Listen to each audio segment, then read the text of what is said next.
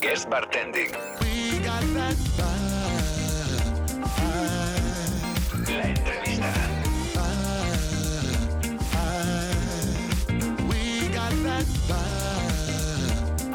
Guest Bartending. La entrevista. Si mezclamos un mate con un rebujito agitado en shaker, nos sale este cóctel.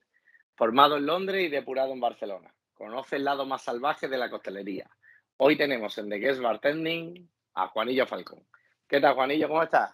Muy bien, tío, muy bien. Muy contento de estar aquí echando el ratillo contigo. Muy contento. ¿Qué te parece esta introducción a, a los Bertín Osborne? Pura, pura poesía, tío, pura poesía. Es, es arte, tío. bueno, pues nada, ¿estás preparado? ¿Vale? Sí, sí, sí, fáciles, algunas trampas que te he puesto por el camino, pero bueno, yo sé, yo estoy seguro que tú sales ahí fácil de todo. Bueno, lo intentaremos. Vale. Bueno, la primera pregunta es quién es Juanillo Falcón para la gente que no te conozca. Vale, pues nada, pues Juanillo, como has dicho tú, soy un chico nacido en Argentina, eh, crecido en Sevilla, en el barrio de la Alameda de Hércules. Eh, y nada, yo me he dedicado toda la vida a esto de los bares. Empecé cuando tenía 16 años, eh, porque lo, lo de la escuela como que no era, no era muy para mí.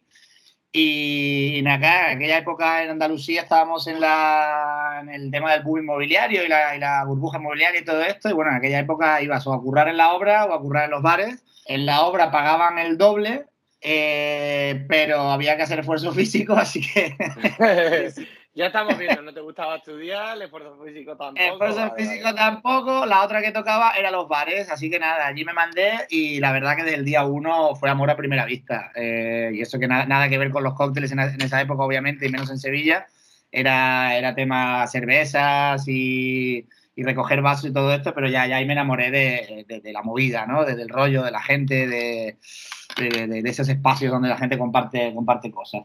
Y nada, después eh, me, me, me, hice un par, de, un par, de cursos de coctelería en, eh, en, Argentina, cuando tenía 18 años, ahí fue donde me, me, entró el, el, gusanillo.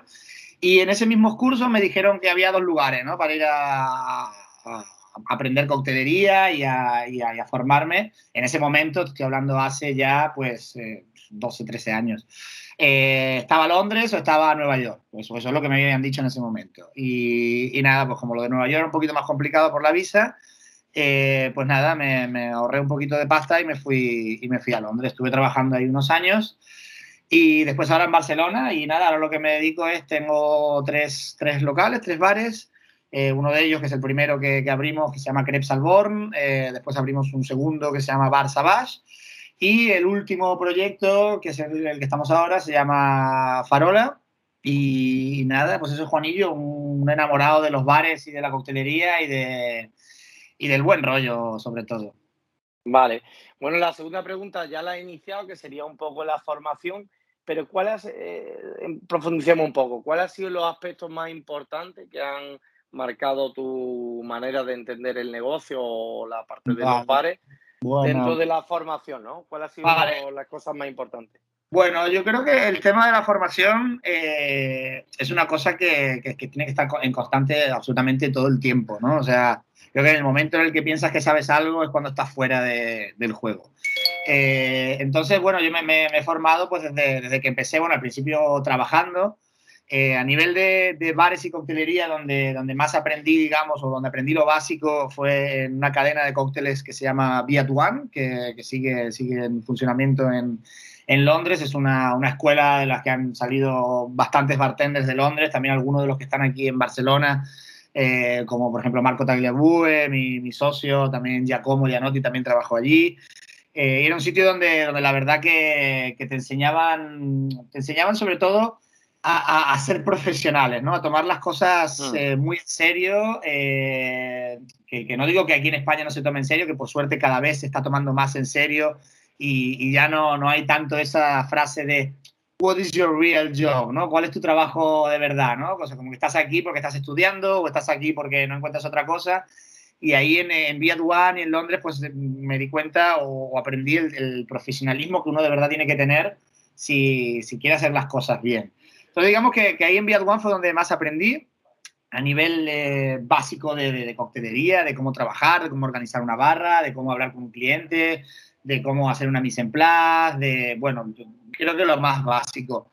Pero la formación ha sido, ha sido continua durante todos los años. Después aquí en Barcelona, sí es verdad que fue un poquito más autodidacta, en, conjunto con, con, Marco, ¿no? Eh, aprendimos un poquito a, a, base de palos, ¿no? O sea, por ejemplo, un ejemplo que siempre pongo de, de la evolución que uno tiene es el, el, cóctel El Zombie, ¿no? Que es el, el cóctel más eh, signature que tenemos en Krebs, que hacemos una media, o hacíamos una media en el 2019 de entre unos 150 y 200 por día.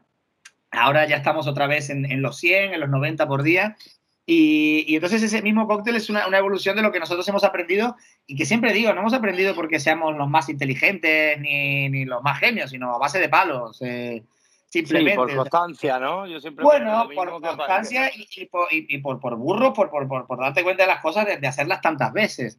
Claro. El caso del zombie, nosotros, la, la, la, versión del zombie que nosotros hacemos lleva ron blanco, ron oscuro, Cointreau, apricot brandy, sirope de canela, orgeat, lima, passion fruit y zumo de piña. Y lo agitábamos. ¿Vale? Pues nosotros empezamos como todo hijo de vecino. Cada vez que, te, cada vez que te lo pedían añadiendo todo. Botella por botella, Hugo. Yeah. botella por botella. Eh, el zumo de lima lo exprimíamos al momento con, el, con aquel, los Mexican Elbows estos. Eh, lo agitábamos, después la fruta de la pasión arriba. Entonces, bueno, eh, pues aprendimos el tema del pre-batch pues, eh, a, base de, de, de, palos, de darnos cuenta de que esto era completamente insostenible. Luego digo que el tema de la formación creo que es algo que, que, es, que es constante, que uno tiene que apoyarse en, en cursos. Eh, nosotros, por ejemplo, tanto Marco como yo, eh, nos hemos formado en diferentes cursos, tanto de liderazgo como de, de, gestión. Ahora justo acabo de terminar un máster en hostelea en dirección de hoteles y, y, restaurantes. Ahora estamos haciendo otro curso de, de, liderazgo en conjunto con todos los managers del, eh, del bar pero creo que la formación es, eh, es, todos los días. O sea, yo voy, hoy en día voy a los bares y tengo la suerte de, de, de, vivir en Barcelona y tener los bares en el Borne y tener bares tan buenos y gente tan buena trabajando cerca de... Yo voy a Paradiso y, y estoy aprendiendo de, cómo los chavales pues eh, hacen, hacen no sé qué técnica. Eh, o voy, por ejemplo, ayer eh, los chicos fueron a, a un curso en, eh, en SIPS con, con Mark y con sí. de, de creatividad y vinieron con unas ideas buenísimas para unos garnis y unas movidas eh, ahora vamos a, por ejemplo, vamos a ir a, a, FIBAR, ¿no? Y a lo mejor daremos una charla, ¿no? Pero que aunque yo dé una charla, después voy a charlas de otras personas y seguimos aprendiendo. Entonces creo que el tema de la formación es algo en el que hay que estar en continua, en continua curiosidad, te diría. Yeah. Eh, entonces no, no, te podría decir que es una cosa con la que he aprendido más, sino que es un... Es un sí, conjunto, la suma de todo. Todo, todo el rato. Todo el rato. Y, hay, y hay veces que vas adquiriendo conceptos y lo vas aplicando prácticamente de manera innata de cosas que vas viendo. Todo el rato, o sea, eh, el, el, tema de los, de los bar shows, ¿no? De, los, de los, de los pibares o lo, lo, lo, los bar comment, pues es, es, es, una cosa constante y, que creo que, bueno, que, hay que, que, es esa, que hay que darse cuenta de que no, no, sabemos absolutamente nada y cuando te das cuenta de eso es cuando empiezas a aprender un poquito, pero un poquito nada más. ¿eh? Yo sí, sí, siento que aún no, no, no le he pillado la vuelta yo a esto. Vale, vale, vale. Pues el sistema el que decíamos, cuando todavía estamos echando tanta hora y no estamos ganando tanto dinero, a esto hay que darle todavía más giro. sí, sí, sí, Vale, eh, vamos con la tercera, que en este caso sería, eh, cuéntanos tu primer día en Londres de trabajo, que yo creo que es bastante divertido. O sea, sí, pues sí está, está, divertido, porque, bueno, a ver, el primer día, el primer trabajo no fue para nada, para, para nada en cócteles. Eh, yo llegué a a Londres cuando tenía, si no me equivoco, 19, 19, 20 años, una cosa así, eh, y mi inglés era muy, muy, muy básico. Eh, pensar que, como he dicho antes, con 16 años dejé la escuela, entonces, bueno, si lo dejé, sí quiere decir sí, que la, dejé de echar cuenta 14. Las cuatro, cuatro frases para intentar ligar con una guiri y poco más. Ni eso, ni eso, ni eso. En Sevilla, o sea, otro, otro, otro, otro mundo, otro mundo. Entonces, bueno, pues nada, yo llegué allí con muchas ganas, con mi currículum y, nada. Y, la mayoría de las veces me pasaba que era una, cosa divertida, que claro, eh, en, en, Londres, no sé ahora, pero en aquella época, por lo general, en vez de recibirte currículum, tú cuando vas a los lugares te dan un application form, ¿no? Que es como un, uh, un, cuestionario para rellenar con la información que ellos necesitan, ¿sabes? Son, más, mm. son más. Y, y, nada, yo empezaba allí, bueno, va, ¿eh? application form, vale, sí, yo, todo, yo todo decía yes, ¿sabes? A mí me preguntaban, how, how, old are you? Yo, yes, ¿sabes? bueno, pues es que tiene una, tiene una edad. Entonces yo le daba el yes, yo todo, todo el yes para adelante. Y me dan el application form y, y nada, eh, name. Y digo, guau, esta me la sé, ¿no? O sea, es el nombre. Juan Falcón Tornú. Y ahora pone Sarname. Y yo, buah, tío. ¿qué? La, la, sarna, la sarna. Imagínate, ese era mi nivel de inglés, ¿eh? O sea, una, una movida seria, seria, seria, seria. Pero bueno, al final, buscando, buscando, buscando, tardé creo que casi dos semanas, ¿eh? Eh, viviendo en un hostal y ahí ya, ya, me estaba quedando sin pasta porque tampoco es que me hubiera ido con mucho dinero, y Londres era caro. Y, y nada, entré, por error entré en un restaurante, eh, me atendió un el jefe de cocina que era argelino eh, y nada, bastante por mímica, yo creo que, que al final nos acabamos entendiendo. Eh, que el tío me dijera, ah, vale, sí, venga, ven, ponte, ponte a currar y a fregar ahí de, de, kitchen porter, ¿no? A fregar ollas y fregar platos.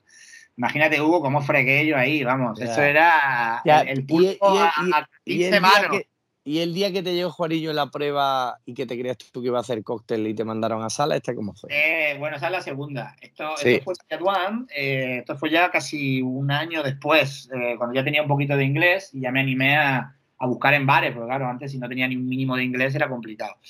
Y entonces nada, me, me- llego allí a Viet One, eh, voy a hacer la prueba, y me dicen, vente a, la- a las 6 de la tarde. Yo digo, confiado, digo, bueno, va a estar tranquilo, 6 de la tarde, el bar tampoco era muy grande, era del tamaño de las crepes, un poquito más grande. Entro, había 200 personas en ese bar. O sea, para, llegar, para a la barra tardé 15 minutos. Happy Hour, Londres, Southwest, eh, la gente pidiendo 10 Cosmopolitan que hicieran 20, eh, 15 mojitos que hicieran 30, 5 old fashions que hagan 10. Bueno, una locura. Yo, yo, yo entré y digo, guau, ahora me van a poner en la barra y, y la voy a cagar porque es que al, al igual saco yo unas comandas de estas, los chavales, aparte por aquella época, haciendo flair, hablando con la peña, unos de la hostia, diciendo, guau, guau, guau, guau, guau, tío. Bueno, nada, ya estoy aquí, nada, vamos a darle para adelante. Y llego ahí, llego a la, a la barra, el encargado me recibe, hola, ¿qué tal, Juan? Y yo, bien, bien, bien, bueno, eh, esto, esto va a ser tu curro. Y el tío me da un papel, hablando hace 10 años, ¿eh? No había, no había Instagram, eh, Facebook eh, recién empezaba. Me da un papel y un boli y me dice, bueno, ti- si tu trabajo va a ser estar pendiente de la sala, recoger vasos, limpiar el suelo, tal y cual, y llenarme esto de emails. Yo lo quedé mirando digo, esta gente típico troleada, ¿no? De primer día, digo, se están Sí, el- el te has mandado a buscar el mondalimones. Eh, iba a decir lo mismo, la máquina de limpiar gambas, ¿sabes? Ya me están vacilando estos hijos de puta, que yo no entiendo inglés, pero bueno, va. Y, y nada, allí me, me lancé, me lancé. No, no, si te digo la verdad, no entiendo cómo la gente me dio los emails. Yo creo que. Bueno, esto. fíjate, es que tú y yo ahí nos reímos, ¿sabes?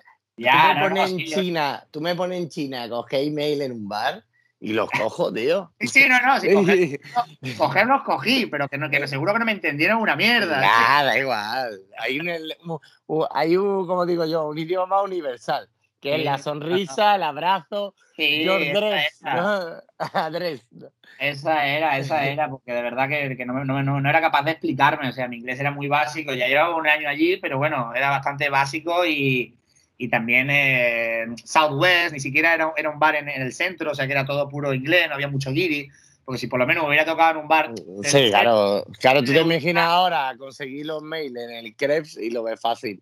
Exacto, exacto. Pero nada, los cons- conseguí un montón y nada, me dieron el curro y claro, después me explicaron esta gente que, que la, la filosofía que ellos tienen, que ellos entrenarte a hacer cócteles eh, se puede entrenar a cualquiera, que es lo, lo mismo que pienso yo hoy en día. Al final, eh, yo siempre digo a la gente cuando empieza que dice, no, es que esto es muy difícil, que si el escanseado, que si el free pudding, que si el jigger, le digo, a ver, esto no es el circo del sol.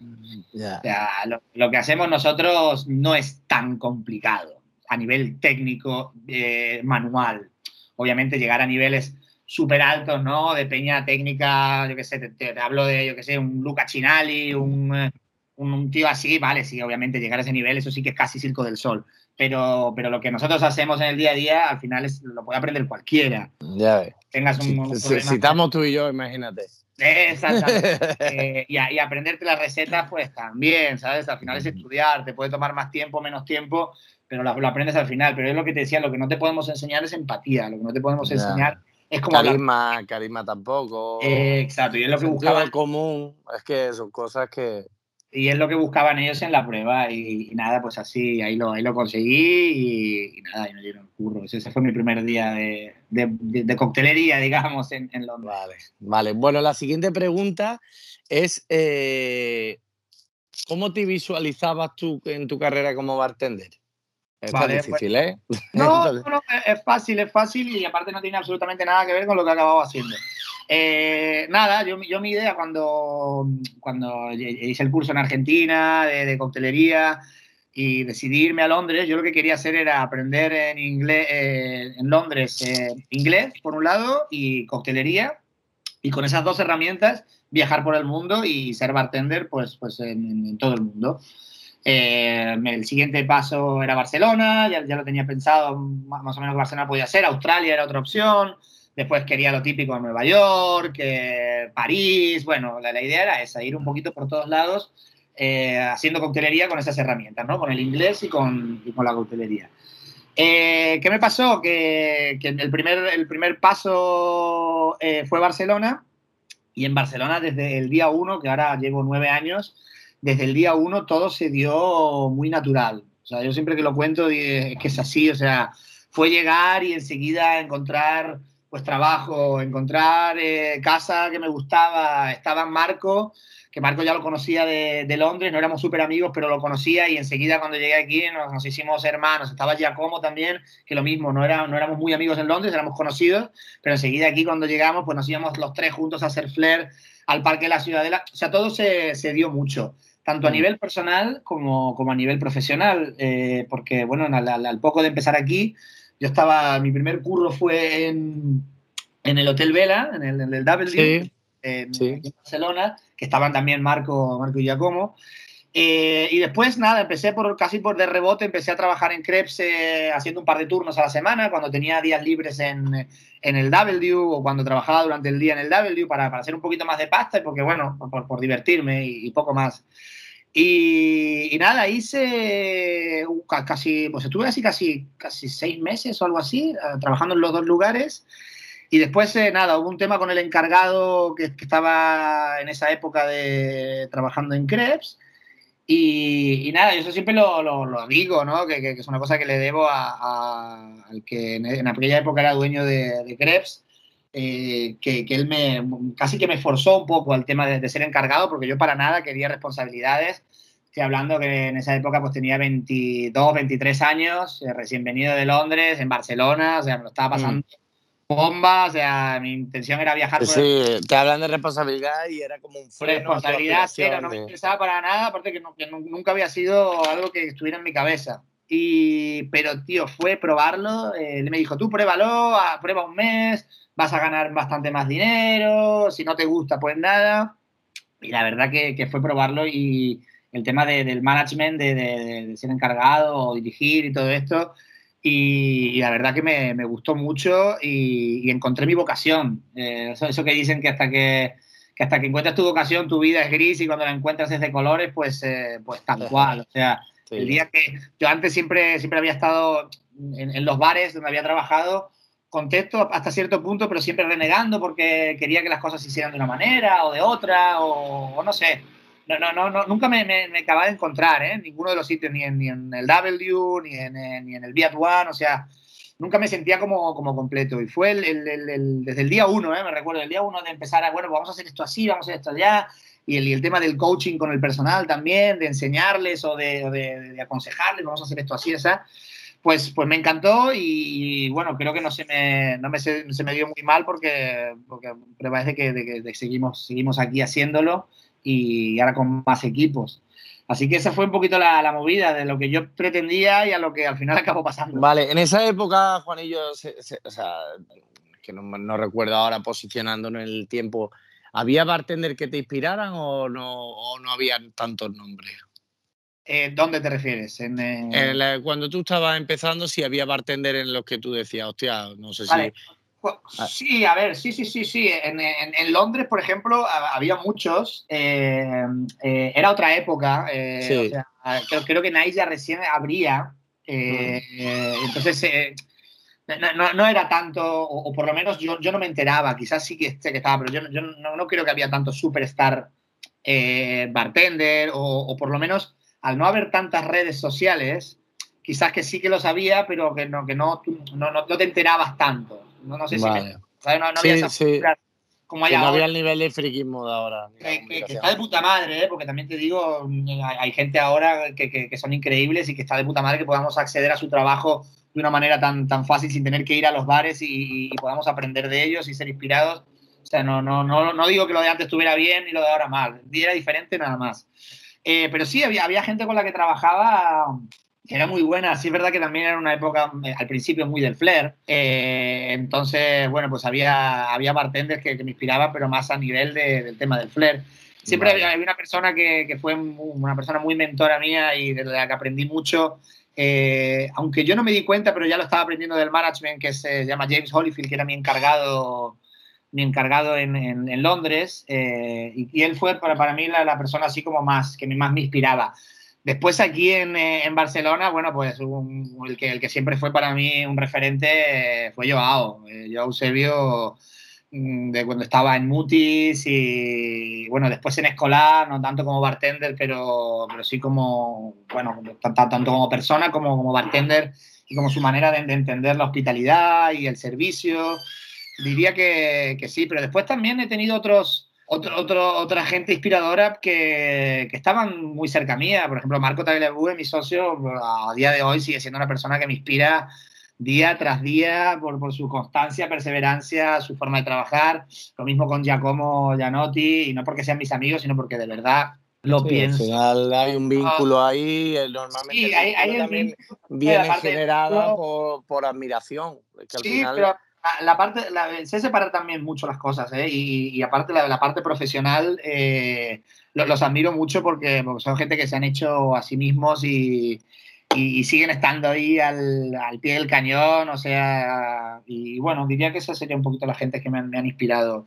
Vale, en- hemos, hablado, hemos hablado un poco de la gente que te ha inspirado y hay, al- hay alguno últimamente que te haya llamado la atención su trabajo. Ahora mismo, eh, bueno, sí, pero, pero a lo mejor es gente que, que no son tanto de la, de la industria. Vale. he hecho el, el, el máster eh, el máster este en hostelera, tuve un profesor que Sí. se llamaba David Bert, que es un, es un tío bastante conocido, escribió un libro que se llama La Cuenta, por favor, que lo recomiendo Sí. a todas las personas que quieran abrir un bar, que se lo lean antes para ver si están seguros de que quieren abrir un bar o no. está, está muy bien. Eh, y esta la verdad que es una persona que me, que me inspiró mucho por, por, su, por todo su conocimiento, su bagaje, es un tío que, que ha hecho, tiene, tiene varios restaurantes, aparte de hacer consultorías para hoteles y tal y cual, pero también por su forma de comunicar eh, bastante, digamos, cercana y, y entendible. También el, el libro está escrito de una manera muy, muy cercana. Pero bueno, después hay otra gente, ¿no? Que, que- ¿Cómo que se llama este hombre? Eh, David Rubert. Y vale, el libro se llama La cuenta, por favor. Vale. Muy, muy, muy recomendable. Lo, lo encontráis también muchas veces dando, dando ponencias en alimentaria, en foros gastronómicos, estuvo en el HIP, eh, era en Madrid en el último, el último Sí. hizo. Eh, también estuvo dando una ponencia de cómo poner los precios en los vinos. Bueno, de verdad que el libro, eh, para todas las personas que tienen un bar o van a abrir un bar, es una lectura casi obligada, yo recomiendo. Vale. Eh, esta es una de las personas que me inspira. Bueno, te- tengo otra gente cercana que, que- que también por amistad, pero que, que siempre me han inspirado, ¿no? Gente como Juan Valls, ¿no? Eh, organizando cosas como Fibar, eh, Jorge Balbotín, aunque sea con sus locuras y sea ese personaje. La verdad que el tío a nivel de cómo comunica, pues, pues siempre me, me- me inspira. Eh, y poco más o muchos más. ¿Algún, o sea, podría- o algún internacional, Juanillo, que últimamente hayas visto y que diga, hostia, qué guay lo que ha hecho este tío? Bueno, a ver, eh, aquí ahora en Barcelona, aparte de obviamente ya como con Paradiso, la, la gente de Sips eh, es, es una locura. Las cosas que hacen y, y lo- los cócteles que, que- que presentan y el, el bar en sí, tanto Marc como, como Simone. eh, quizás Marc me inspira un poco más porque lo conozco más y lo tengo más, más o sea, lo, lo- lo Sí. he visto más en realidad, Simone lo he visto más en redes. Eh, son personas que, que, yo llevo a los chicos allí, a, algunos de mis, de mis, empleados, vamos juntos para que vean cómo, cómo trabajan esta gente, porque de verdad que es, que es muy inspirador. Vale, venga, continuamos. Eh, claro, esto es lo que tiene que hacer una entrevista en argentino. Que le ah. dicen media hora, pero claro, media hora eh, te dan para las tres primeras preguntas. Pero mamón, si eres tú que me has dicho que no contestes sí o no, tío. vale, vale. Eh, ¿Qué es lo que te gusta más del bar y qué es lo que menos? Eh, ¿A qué te refieres? ¿De currar o de ir a los bares? Mm, no, sería más de, pues yo qué sé, pues cosas que te gusten más de lo que conlleva un bar en sí. No sé si me he explicado. Pues, por ejemplo, el trabajar con, con gente pasada de alcohol. O eso es lo que me gusta menos. O que te lleve un ritmo de que no te permita hacer deporte, no sé. De, trabajar o de llevar los bares. Sí, sí, sí, Bueno, a ver, gustarme me gusta prácticamente todo. La verdad que creo que, tengo la suerte de que, de que es mi pasión lo, lo, que hago y me gusta tanto como llevar turnos, como, ¿cómo se llama? Como el, hacer cócteles, estar en barra eh, me flipa, eh, me gusta, la verdad que todo, lo que, todo, todo el ambiente del bar me, me, me, gusta mucho. La gente borracha también, o sea, al final. Y porque yo siempre digo que, hay, hay, el, que no le gusta a la gente borracha creo que se ha equivocado de profesión. Eh, es como el bartender que dice a mí no me gusta hacer mojitos. le digo, pues tío, es como el doctor que dice a mí no me gusta la gente que tiene la gripe. te vas a encontrar gente que hace que tiene la gripe toda la vida y la gente a pedir mojitos toda la vida. Eh, y te vas a encontrar gente borracha toda la vida. Eh, si no te gusta, pues, hostia, pues de verdad mm, creo que deberías buscar otro curro porque van a estar ahí siempre. Eh, y, yo, y, yo, el tema de la gente borracha y el tema de los problemas y, cuando tienes que lidiar con, con, conflictos, pues me lo tomo como un challenge y como, y como cómo puedo hacer yo para, para, para llevar ese problema mejor o, o, cómo puedo organizarlo para que no lleguen hasta este punto. O, Así que te diría que me gusta prácticamente todo. Por decirte algo, que esta parte es público, todo el mundo lo sabe, odio hacer la caja. Odio, odio, odio porque soy muy malo para los números. Esto es otra cosa que es pública, o sea, no tengo ningún problema en, en, no es lo mío, no me gusta, no me gusta. Vale, vale, que si te van a que si he hecho un currículum en un supermercado, ya sabes que, que te pongan de reponedor. Sí, sí, sí, mil veces. O sea, y, esto no, es por tirarme el rollo, pero lo, puedes preguntar a cualquiera de mis chicos. O sea, yo llevo un turno y, llega la hora de hacer la caja y yo me pongo la pica y pongo a alguno de los chicos a hacer la caja, al encargado. Porque es que lo odio. O sea, odio todo el tema de contar y todo de hacer stock, de hacer inventario, todas esas movidas. Son cosas que hay que hacerlas, que está muy bien, pero yo personalmente. Sí, prefiero otras cosas. No es lo mío, tío, no es lo mío. Prefiero irme, por ejemplo, Prefiero irme mil veces dos horas antes al bar y hacer una mise en place de la hostia y montar. Ah, vamos a hacer esto y prepararme unas playlists, todo esto, que después el cierre. El cierre, tío. vale, vale. Vale, esta también y, y, sobre todo para la gente que, bueno, por ejemplo, que haya ido a Salvor, ¿no? Que al final, entre comillas, interpreta un poco lo que te requiere el ambiente, ¿no? Que en algunos momentos, pues, meterle fuego a la barra o empatizar y estar de coña con alguien. Eh, ¿Cómo lleva los días que igual de ánimo no, no está arriba? Eh, interpretar ese papel, ¿no? De euforia. pues, pues es una, esta, es una muy buena, tío, porque, porque es que para mí el bar es una terapia, tío. Entonces, eh, yo siempre le digo a los chicos cuando, cuando, cuando los veo que están un poquito bajos, yo, yo al revés, tío, yo cuando tengo un día malo o cuando tengo temporadas malas, curro más, porque cuando estoy currando, todo se queda fuera. ¿Sabes qué te digo? O sea, yo, yo todos los, todos los, todas las movidas, todos los problemas, eh, sobre todo si estoy de bartender, si estoy de encargado, aún tengo que tener el teléfono encendido, pero si estoy de bartender, pongo el teléfono en modo avión y son ocho horas en las que estoy por el bar y estoy por, por los clientes y estoy ahí para divertirme, escuchando música que me gusta, haciendo cócteles que me gustan, con clientes que me molan, o sea, entonces para, para mí es todo lo contrario, o sea, lo que sí me puede llegar a pasar, que me cuesta alguna vez, es si voy cansado físicamente, eso sí, obviamente, ahí sí que, por más que quieras dejar afuera el cansancio, hostia, pues ahí te... el cansancio está. Ahí cansado, estás cansado y punto, pero con el tema de ánimos y tal y cual, para mí, para mí es al revés, o sea, yo, yo como te digo, al, ser mi pasión, eh, yo voy a currar y es que me lo... fluye de manera natural. Y, es tan divertido que, siempre es como un challenge, es un juego y yo te digo, al final son bares que, son bares divertidos. Eh, entonces, pues es, complicado estar triste en, en Krebs O sea, de verdad que tienes que tener un día muy, muy malo para que no te salga una sonrisa en un bar como las Krebs o Sabaso o Farola.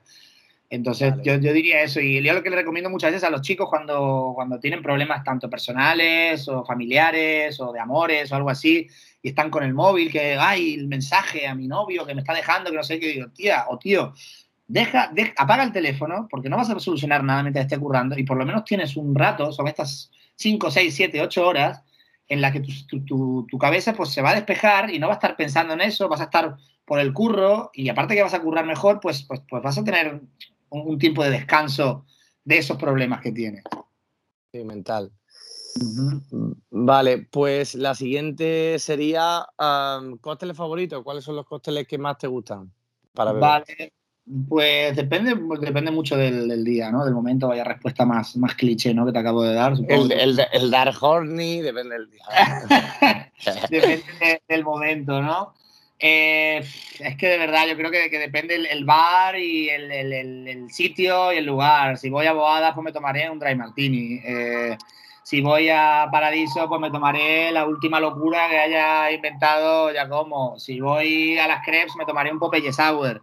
Si voy a Farola, me tomaré un Fen Fatal, que es un Bloody Mary que está buenísimo. Está increíble. creo que creo que más que cócteles favoritos tengo bartenders favoritos. O voy a Marlow, por ejemplo, que, que me gusta mucho, que está aquí cerca, y me tomo el cóctel este que no sé cómo, ni cómo se llama, pero yo llamo, creo que se llama así, Pantumaca, que es un cóctel que está buenísimo. Entonces voy a Sips y me tomo la, la caipiriña esa que hacen, que es brutal. Eh, más que cóctel favorito, tengo bartenders favoritos que hacen cosas diferentes. Entonces creo que vamos por ahí. Vale. Eh, ¿Qué valora en una marca para trabajar con ella? ¿Vale? Cuando te hace una propuesta una marca, eh, bien sea para un evento o bien sea para entrar en una carta, eh, ¿qué es lo que valora? Eh, para bueno, a, ver, yo creo que es un poquito, un poquito un compendio de todo, ¿no? Al final necesitas un buen líquido, eh, un packaging o un marketing que, vaya de acorde con, tu concepto, o sea, no, no creo que haya... decir que hay una marca buena o mala, yo creo que sería muy, muy pedante. Yo creo que para a cada uno ¿no? le, sirve una cosa para, para, un determinado momento, para un determinado bar o para un determinado evento. Entonces creo que, que, es un poquito más ad hoc, ¿no? Depende para qué. O sea, pues vamos a hacer un evento en tal sitio, pues, pues este producto me encaja pues, por concepto, por, por, por filosofía de la marca, eh, por líquido, por packaging y obviamente un punto súper, súper importante por las personas que están detrás.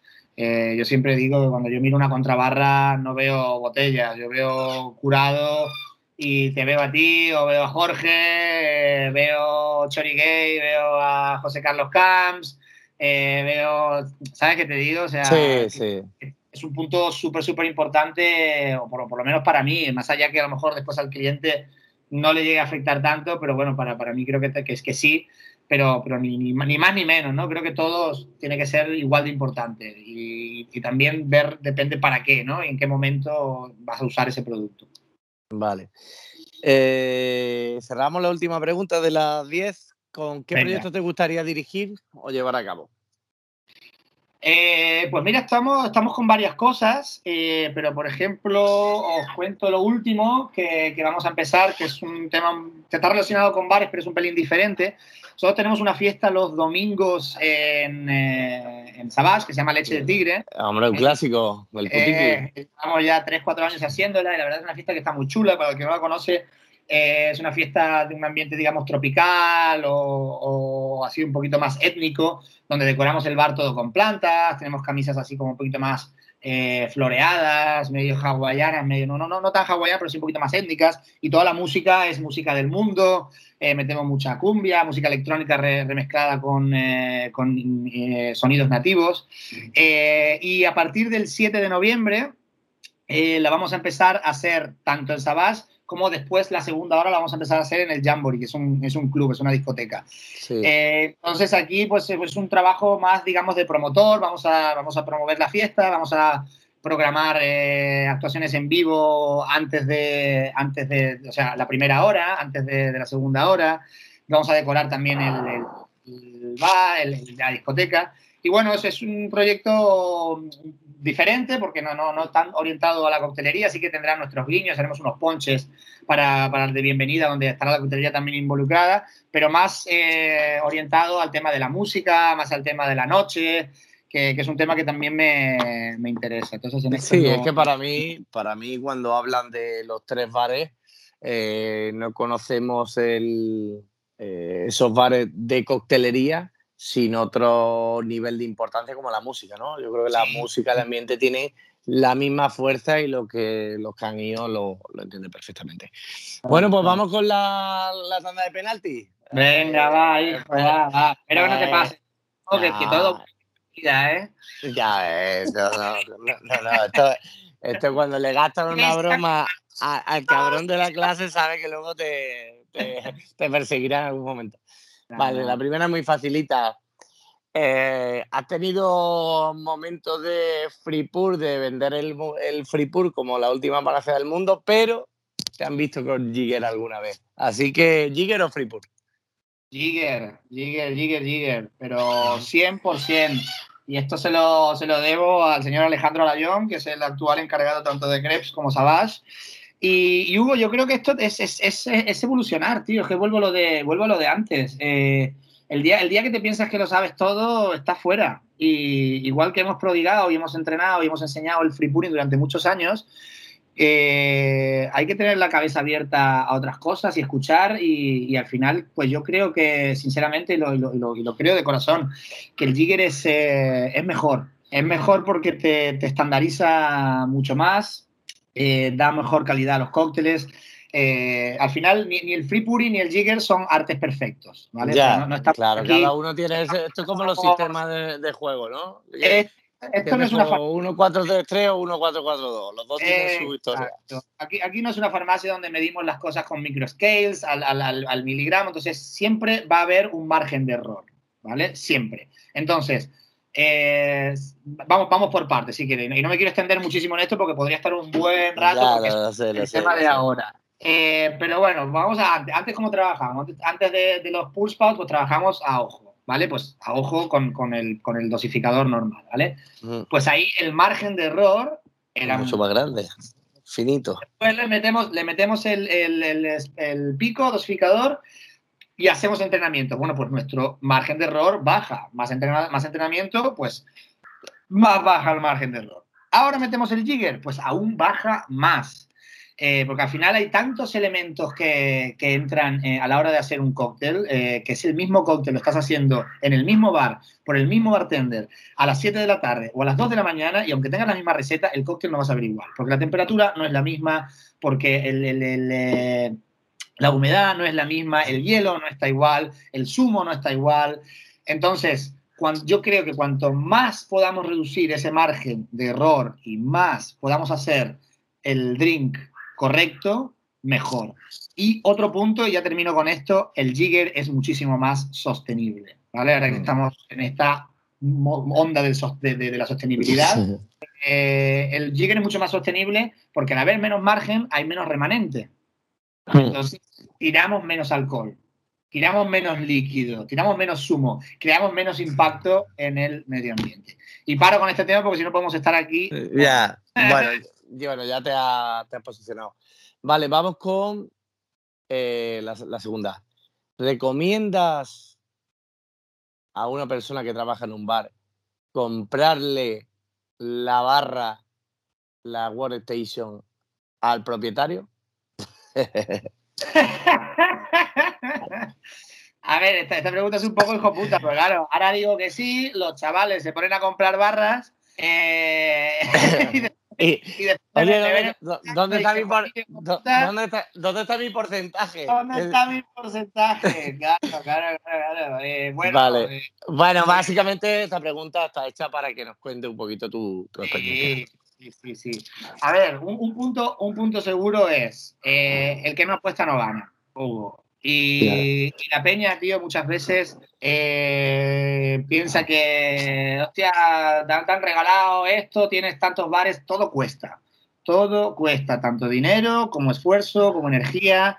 Y, y si no apuestas, pues, pues no vas a ganar. Eh, y entonces, bueno, a mí un poquito lo que me pasó en el, en el primer bar en Crepes al pues fue, fue esto, ¿no? Te cuento la historia, que, que yo quería poner estaciones de, de, coctelería, obviamente un bar que llevaba ya abierto muchos años y trabajaba, pues, eh, ¿cómo convences ¿no? al, al, dueño de que, de que había que poner estaciones? Mm. Yo me las jugué y las pagué yo de, de mi bolsillo y le dije, ya verás cómo, cómo esto, esto, esto va, va a generar que facturemos más y, y, me, y, me, las pagarás de vuelta. Y, y, bueno, dicho y hecho, funcionó, facturamos mucho más, me las pagaron de vuelta y encima me dieron un porcentaje del, del bar. A mí me funcionó. Eh, no quiero decir que vaya a funcionar a todos. Eh, como consejo rápido, ¿qué diría? Eh, comprarla, pero comprarla de quita y pon, que si después por lo que sea no funcionó, la podéis llevar vosotros. vale, buenísimo. Vale, la tercera. Eh, ¿Cuántos bolis hay que llevar para trabajar? Siempre tres, tres bolígrafos. Uno para usar, otro para prestar y otro para perder. Vale, vale, vale. ¿Y el móvil con batería por si tienes que apuntar otras cosas? Bueno, aquí sí que está un pequeño inciso súper rápido, eh, que es una cosa que yo he empezado a usar hace no demasiado tiempo, que es el tema de las libretitas de papel y boli. ¿Vale? Sí. Porque me, encanta, me, encanta, me, encanta, eso. Hace no demasiado tiempo, ¿vale? Algo novedoso que ha salido ahora, ¿no? Bueno, a mí sí, yo, yo sí. ya hablo de, de, mi experiencia. Yo siempre he apuntado las cosas en el teléfono. Y hace como dos años o, o, tres más o menos he empezado a usar la libretita de papel, pero te explico por qué. Porque el problema del teléfono es que si yo quiero el teléfono en, en medio del voy a tener 80 WhatsApps. Uno de uno que está enfermo y llega tarde. Otro que no sé qué problema que es. El otro de el Hugo que quiere que le compre más al otro de no sé quién. Entonces se te va la cabeza a un millón de sitios en vez de estar por lo que tienes que estar. Eh, entonces, eh, mejor apuntarlo, mi recomendación, chicos, tener libretita, apuntarlo en papel y al final de turno ya te lo pasas al móvil, al ordenador o donde quieras. Vale, perfecto. Eh, se está acabando ¿eh? la entrevista. Cuatro, ¿alguna anécdota de un viaje con Jorge Balbontín? Madre mía. y tenemos que terminar hoy el programa. Las dos cosas. Hostia, tío. Pues, bueno, va, una, una, una apta para todos los públicos. Uno de los viajes que fuimos a México, eh, que estuvimos un par de días que, mano a mano, que casi acabamos peleados también, pero claro, tantas horas él y yo solos, eh, con, con, nuestras personalidades tan, tan sí. tranquilas, pues, pues, casi nos matamos. Pero una, una parte divertida que estábamos en Guadalajara, y no me acuerdo ahora cómo se llama, pero hay, hay un plato muy típico que, es, que, que, se, que se come a, al desayuno. No me acuerdo ahora cómo se llama. Es, es, es, es una movida. Y hay, y hay cadenas de, de, de, de, restaurantes que hacen solamente esto. Sí. Eh, pero nada, eh, nosotros era, era a las 7, las 8 de la noche, una cosa así, las 9. Y, y, nada, encabezonados que, que queríamos esto y, y, nada, nos recorrimos eh, toda Guadalajara con el coche yendo de uno a otro de los restaurantes de esta cadena, que seguramente Jorge se acordará, yo no me acuerdo ni el nombre de la cadena ni, ni lo que era, que era una especie como de taco, bueno, una comida mexicana. ¿Chilaquila eh, puede ser? ¿Cómo? ¿Chilaquila? No, no, no, no, no, es otra cosa, es otra cosa. Ya, ya, ya me saldrá o no. Vale. Eh, pero bueno, da igual en sí lo que era. El tema es que nos recorrimos toda Guadalajara y cuando ya llegamos 10 restaurantes, nos dio por preguntar a, a alguien y dijeron, no, no, pues eso solamente lo servimos al desayuno. Y nada, pues eso, nos pegamos, nos pegamos ese, esa, esas 3, 4 horas buscando esa movida para nada, todo por, por, no preguntar y encima discutiendo porque no nos aguantábamos más. vale, y cerramos con los momentos, algún momento embarazoso o divertido de Krebs que tú digas, madre mía, esto solo puede pasar en Cresalmon.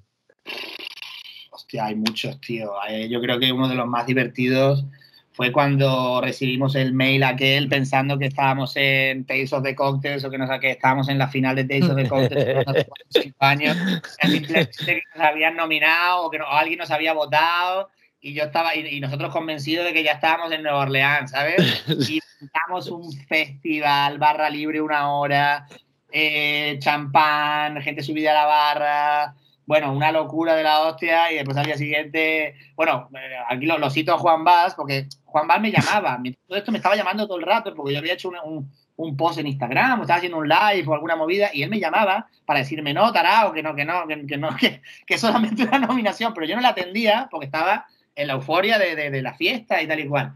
Y al día siguiente ya hablo con él y me dice, no, tío, que eso es solamente una nominación. Le digo, bueno, mira, ¿sabes qué? Que nos quiten lo No. bailado. Ya ves, ya ves. Nos la pegamos, la- tanto el staff como la gente que, que estaba ese día, se pegó la fiesta de su vida, que al final yo creo que es lo importante y yo creo que sí, que cosas así solamente nos pasan a nosotros.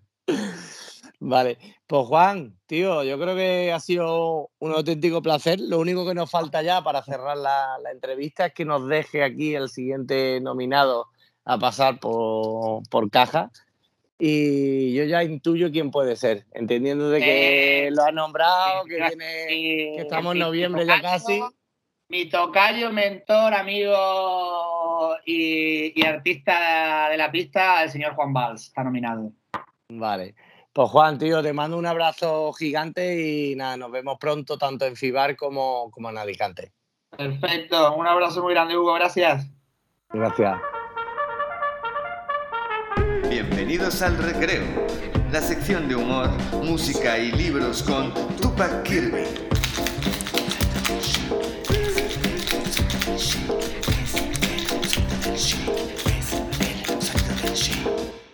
Y es hora del recreo y ahora voy a controlar para que Tupac no se ponga a jugar al juego del calamar. ¿Qué tal Tupac? ¿Cómo estás? Hola a todos, ¿cómo estás, Hugo? Qué gustito estar aquí de vuelta. ¿Cómo vais? Bien, bien, todo bien. Ya ¿Qué pasa con- por qué pasa con gaditana, ¿no? Sí, aquí estamos ya en Sanlúcar, ya hemos conseguido en Sanlúcar de Manzanilla, que lo de Barrameda no sé a qué viene. Ya, vale, vale, vale. ¿Estás bebiendo mucho vinito o no? sí. sí, claro, me obligan. amante de, los- de los vinos de Jerez, sí, lo sé. Claro que sí. Perfecto, Tupac, ¿qué nos trae al recreo? Pues el libro del mes, eh, en este caso podemos hablar de cócteles con Jerez, cócteles con vida, de José Gil Tamayo. No sé si te lo has leído. Es No. un, bueno, ha salido en el 2020 y José Gil Tamayo, pues sí que lo conocerás. eh, nació en Barbate, pero barman de Jerez de la Frontera, profe de la Escuela de Hostelería de, de ahí, de Jerez, un clásico, todos le conocemos y os recomiendo su libro. ¿Por qué? Porque no habla de vinos de Jerez. Y aquí ya me han comido el tarro completamente, venía predispuesto, pero, eh, pero están terminando de hacer su trabajo. Por lo que el libro nos habla de vinos, de elaboración, nos presenta cócteles suyos, cócteles de otros bartenders famosos, así históricos. Luego hay grandes clásicos e incluso hay algún cóctel sin alcohol. Todo muy bañado en, en sherry. Es una Vale. lectura muy interesante y sobre todo muy inspiradora para seguir trabajando lo nuestro, los productos locales, nacionales, ¿no? De hecho, Perfecto, pues eso, me- eso nos lo apuntamos porque sabemos que, que algo no solo para nosotros, sino es algo que también el público cada vez nos lo demanda más.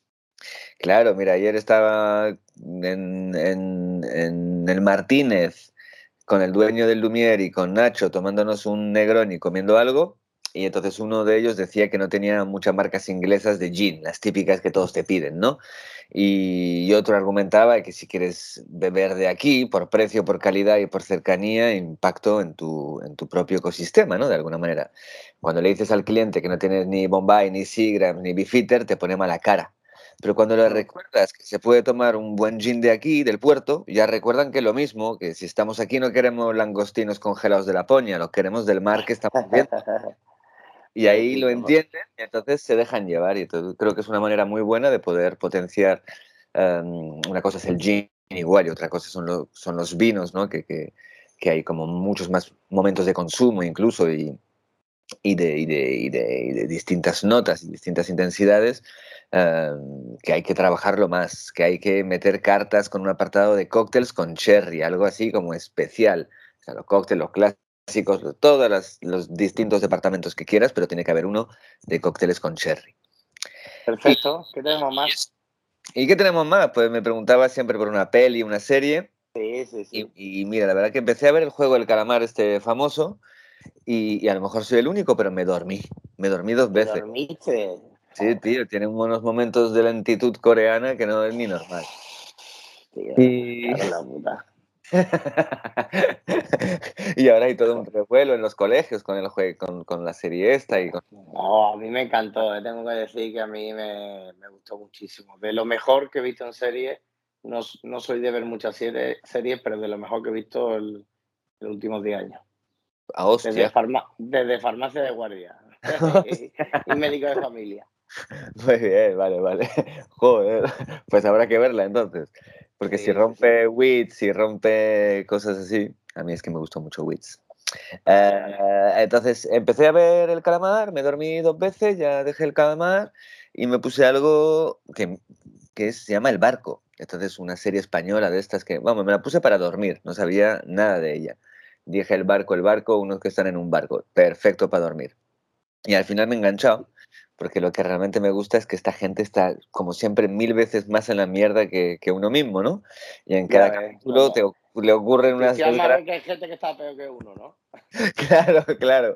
No puedo ver cosas muy terrenales que me recuerdan mis propios problemas, si no, no me duermo, porque hay una identificación con, con la historia o con el personaje, pero si me busco algo así mm, eh, apocalíptico casi como es el caso, pues ayuda a llevar lo propio, ¿no? Que nunca, tú nunca lo estás pasando tan mal, ¿no? Al final comes, tienes una casa, una hermosa mujer a tu lado, ¿qué, qué más puedes pedir?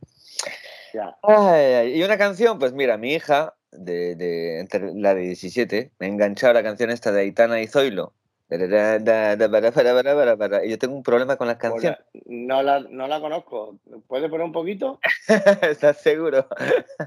Venga, venga, dale, dale. dale Es como, Venga, es venga. como droga de esta mala que, que luego no, Venga. no, no sales más de Una- ahí. una- yo siempre digo lo mismo. Ah, una hamburguesita de un euro del McDonald's muchas veces salva vidas. ¿eh? Venga, esto, vamos allá. Son las 6 de la mañana y me da igual. Voy a salir a la calle, voy a ponerme a gritar. Voy a gritar que te quiero, que te quiero de verdad. Con esa sonrisa puesta. De verdad que no me cuesta. ¿No conoces esto? De momento, a ver, sí. Voy a ir directa a ti, voy a mirarte Sí, sí, sí, ahora, ahora sí, ahora sí. Claro que conoces Ahora esto, sí. tío. Pues es de esa Sí, mierda. sí, sí. Lo mala es, como tú dices, las chuches, que es, que es malo, pero que, que al final está metido en la cabeza. Yo me puedo pasar días con una misma canción cuando se me mete en la cabeza y la hago rap y le pongo mis letras y se la canto a todo el mundo y, y tal. Pero bueno, al final también tengo a Demi Portion, Demi Portion, que es un rapero francés. Venga, venga, dale, escuela. dale, dale, dale, dale Es nueva. ahí. escuela, no es la nueva escuela, es la, la, la, la media escuela. Espérate que te lo busco después de Aitana y que en la lista hay que ir muy lejos. Y yo voy a coger un trocito de turrón Nele Jungli, eh, espacio patrocinado por Nele Jungli. sí, No sé si lo has probado, el turrón. No. Turrón. No. Pues, No, todavía no. pues, tío, y además tú eres un tío muy delgado, te puedes comer cinco tabletas si quieres. No hay problema. claro que sí. Cinco tabletas dedicado a ti.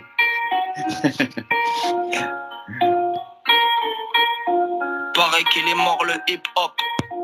On m'a dit de revenir comme l'époque. On a ce bon style, écoute le constat. L'impression d'avoir été busta. On voit la grosse maille, on voit la grosse caille. Je bosse le mix comme dans la box taille. Trop de vibe, on sort d'ailleurs. C'est moi le patron, j'ai pas d'employeur. J'ai une équipe trop badass. Está. Brutal. Eh, ¿cómo- qué, qué ha pasado para que se haya puesto el rap francés tan de moda en España en los últimos 3-4 años? Bueno, yo llevo escuchando rap francés aquí desde que Ya, llega. ya, pues ya, pero- pero ¿y no te extraña que de pronto haya una fiebre por esto? No, yo no la, no la veo. Veo una fiebre, o sea, una fiebre. Tampoco veo ninguna fiebre por el, por el hip hop en. España, sino que veo que va creciendo de a poco, de a poco, de a poco. De todas formas, el reggaetón se lo come todo al final el pastel. Ya. Eh, la fiebre por el rap francés, es supongo que siempre la ha habido en el círculo rap español, siempre ha sido el ejemplo a seguir. Eh, entonces, si crece el movimiento nacional, pues crece el internacional de la misma manera. Y en Francia siguen haciendo cosas muy buenas, también cosas muy comerciales y horribles. Y, y es, y es Francia, ¿qué te voy a decir yo? No, no, me, no me tires por ahí, mejor que estoy muy sanluqueño y no me tires por ahí. Si no Vale. hablamos de fútbol y ahí se jode todo y me hago enemigo. vale, bueno, para último, para cerrar, eh, me has dejado ahí con lo del calamar pillado, tío. Eh, Yo recuerdo que tú recomenda- recomendaste Battle Royale.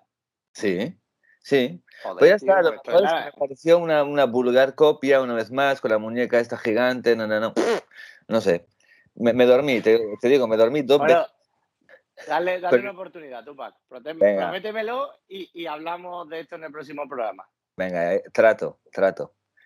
Que un abrazo grande para todos, todos, todos los agitados del Shake y le mando un especial saludo a Dani Burgos, esperando que se encuentre cada día mejor, mejor, mejor y un saludo a todos los demás oyentes y un beso grande para ti. Gracias, Tupac, por todo. Un abrazo grande. Venga, a la Madrid, vamos para allá.